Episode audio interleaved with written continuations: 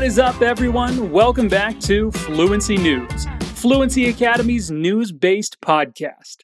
Here at Fluency News, you have the chance to work on your comprehension and listening skills while being informed of all that's happening around the world. We select three to four stories each episode, some of the most important of the week, all around the world. We share them with you all in English, and then we work on some different, unique, or more complicated structures that we might see in Portuguese. I'm Scott Lowe, and thank you for joining me today. Before we jump right into the news, let me just remind you you can also work on your reading skills by going to fluencytv.com and reading the transcript of this episode. If you want to challenge yourself and really focus on your listening skills, though, I recommend you listen to the episode without reading and then go back and check out the transcript. That way, you'll make the most out of this time here with me. Now, let's jump in. The future of solar energy has just gotten brighter with this device for converting stored energy into electricity. Solar powered electronics are one step closer to becoming an everyday part of our lives, thanks to a radical new scientific breakthrough.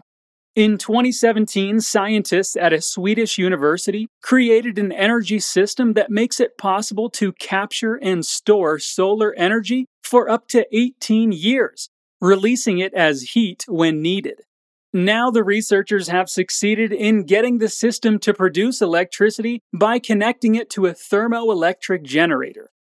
Though still in its early stages, the concept developed at Chalmers University of Technology in Gothenburg could pave the way for self charging electronics that use stored solar energy on demand. This is a radically new way of generating electricity from solar energy. It means that we can use solar energy to produce electricity regardless of weather, time of day, season, or geographical location explains research leader Kasper Moth Poulsen, professor at the Department of Chemistry and Chemical Engineering at Chalmers. The device could potentially replace batteries and solar cells, fine tuning the way we use the sun's abundant energy. Fine tune é um verbo que pode ser traduzido para afinar, mas o seu uso é bem mais amplo. Nós usamos esse verbo quando estamos falando de pequenas ações que tomamos para melhorar algo, de ajustes feitos para que algo chegue a um nível próximo da perfeição. É o equivalente do dar os retoques finais em português. Fine tune.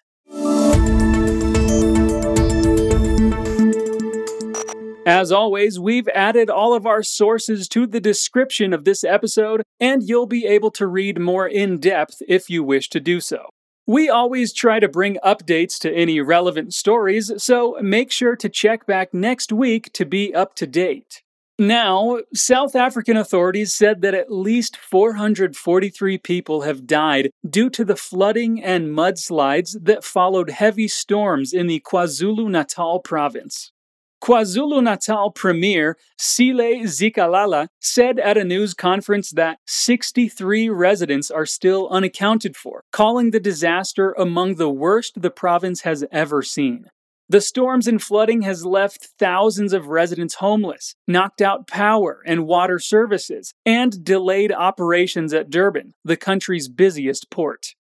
KwaZulu Natal residents told Reuters about still being terrified of the thought of more rain falling on the region, and said they are losing hope of finding relatives in the aftermath of the disaster.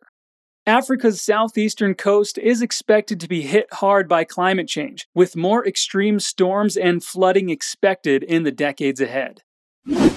Nessa notícia, nós temos um fenômeno que pode causar um pouco de confusão em quem está aprendendo inglês ou se familiarizando com o idioma.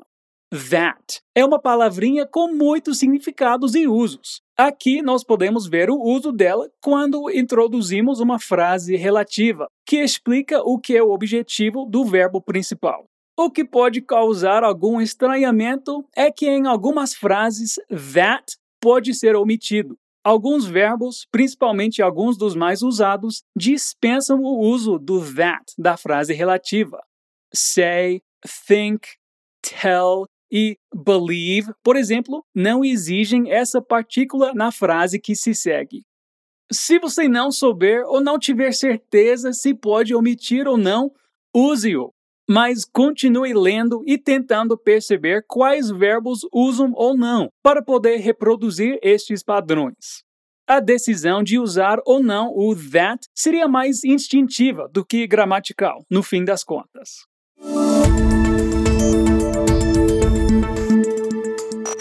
Now, an update to the Ukrainian invasion we've been covering since last February.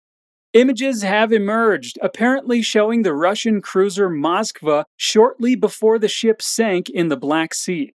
In the photos and video, which have not been independently confirmed, a plume of black smoke is seen rising from the heavily damaged vessel, which was reported to have been hit by a Ukrainian missile strike last week.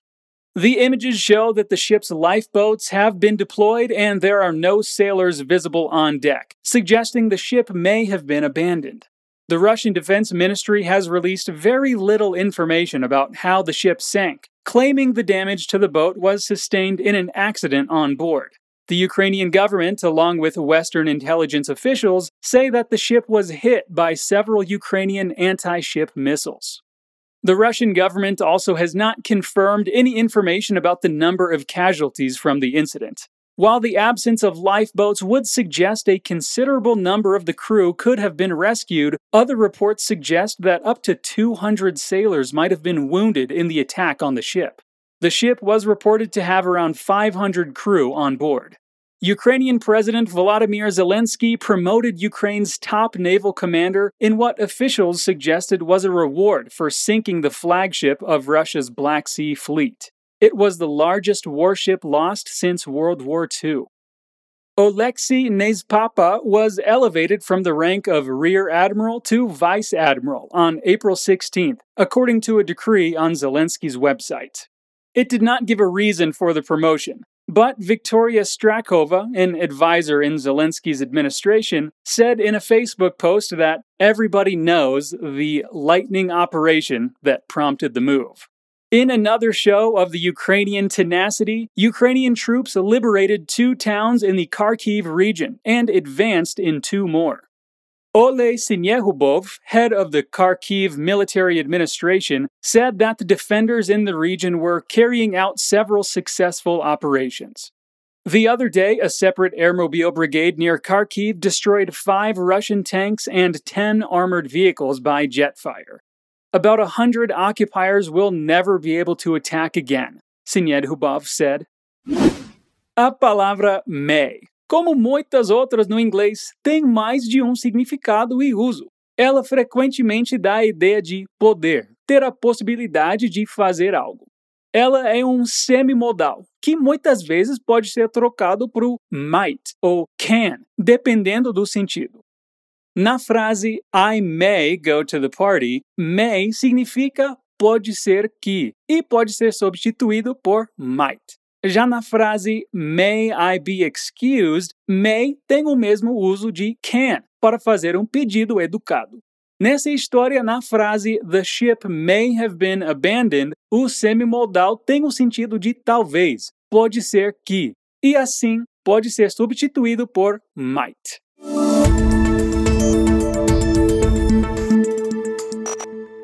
Finally, on today's episode, book banning efforts are inspiring readers to form banned book clubs. When Jocelyn Diffenbaugh learned about the efforts in Texas to remove certain books from school libraries and classrooms, she was inspired to join forces with the local Firefly bookstore and start the Banned Book Club. The 14 year old said she had read several of the books in question, among the titles that had come under attack recently were The Hate You Give, a novel about a young black girl who grapples with racism and police brutality, and All American Boys, a novel about two teenagers, one black and one white, who contend with similar issues. Those books exposed Diffenbaugh to realities that she might not otherwise have encountered. That some parents and politicians were trying to limit other young people's understanding of such issues as racism was concerning to her. The reason these books are being banned are the reasons why they should probably be read, the 14 year old said she was thinking at the time. The community is one of several banned book clubs that have formed in response to a growing push from the right to control what titles young people have access to. And it points to an ironic effect. The more certain books are singled out, the more people want to read them. Book banning, or at least book banning attempts, appears to be having a resurgence, in recent months, conservative local and state officials have taken aim both at specific titles and broad categories of books that deal with race, gender, or sexuality. And while attempts to remove those books from library shelves or classrooms haven't all been successful, the efforts themselves have garnered interest in banned books from readers across the country. For some banned book clubs, recent book banning attempts have been a springboard for wider discussions about censorship. Teenagers at the Common Ground Teen Center in Washington, Pennsylvania, formed a banned book club soon after a Tennessee school district voted to remove Maus from an eighth grade curriculum. But while the graphic novel about the Holocaust was the catalyst for the club, says director Mary Jo Podgorski, the first title they chose to read was, fittingly, Fahrenheit 451, the 1953 dystopian novel about government censorship that itself has been challenged over the years. Obviously, this whole idea of taking away books that they wanted to read or that they thought they should read sparked a nerve in them, said Podgorski. Lizzie Bryson, a member of the club at the Common Ground Teen Center, said she understands why some books might merit extra care and caution when it comes to younger readers. But she feels removing them from shelves is a step too far. They're protecting what they think is innocence, but in reality, they're just limiting children to what they can access with their own identity. Bryson, who is in 10th grade, said, It's gonna be uncomfortable to help a child through that process. But it's going to be worth it in the end because your child will end up knowing who they are and where they belong in the world. Algumas palavras em inglês são escritas da mesma forma, mas pronunciadas de maneiras diferentes. T-E-A-R, por exemplo, pode ser tear, lágrima, ou tear, rasgo. Read, que aparece nessa notícia, também é uma dessas palavras. Escrita R-E-A-D, pode ser o presente do verbo ler, read, ou o passado, leu, read. Outro exemplo é a palavra L-I-V-E, que pode ser live, de morar, ou live, de ao vivo. Se você quiser saber mais sobre outras palavrinhas assim, eu recomendo escutar o episódio 8 do nosso podcast Pronunciation Bootcamp. Lá você vai aprender mais desses casos com a Teacher Bex.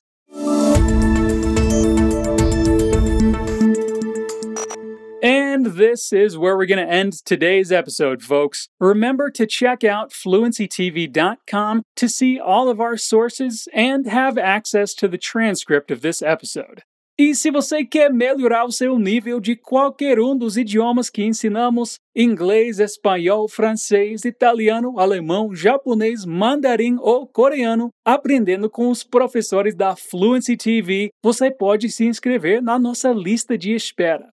Assim, quando a gente abrir uma nova turma, você vai ter uma chance ainda melhor de conseguir uma vaga. É só se inscrever clicando no link na descrição desse episódio. Só leva uns 15 segundinhos e vale super a pena.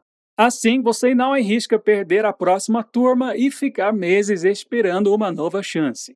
There's a new episode of Fluency News every week, and we'll be waiting for you. See you soon. Peace.